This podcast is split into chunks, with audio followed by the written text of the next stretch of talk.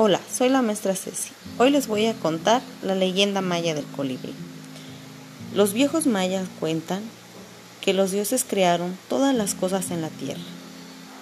A cada animal, árbol y piedra le asignaron un trabajo, pero cuando terminaron, notaron que no había nadie encargado de llevar sus deseos y pensamientos de un lugar a otro.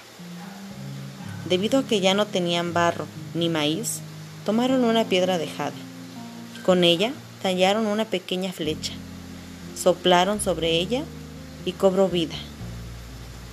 Sus plumas eran tan frágiles que podían acercarse a las flores más delicadas sin mover un solo pétalo.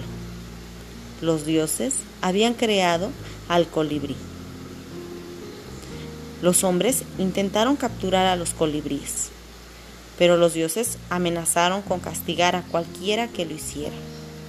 Los crearon para volar libremente.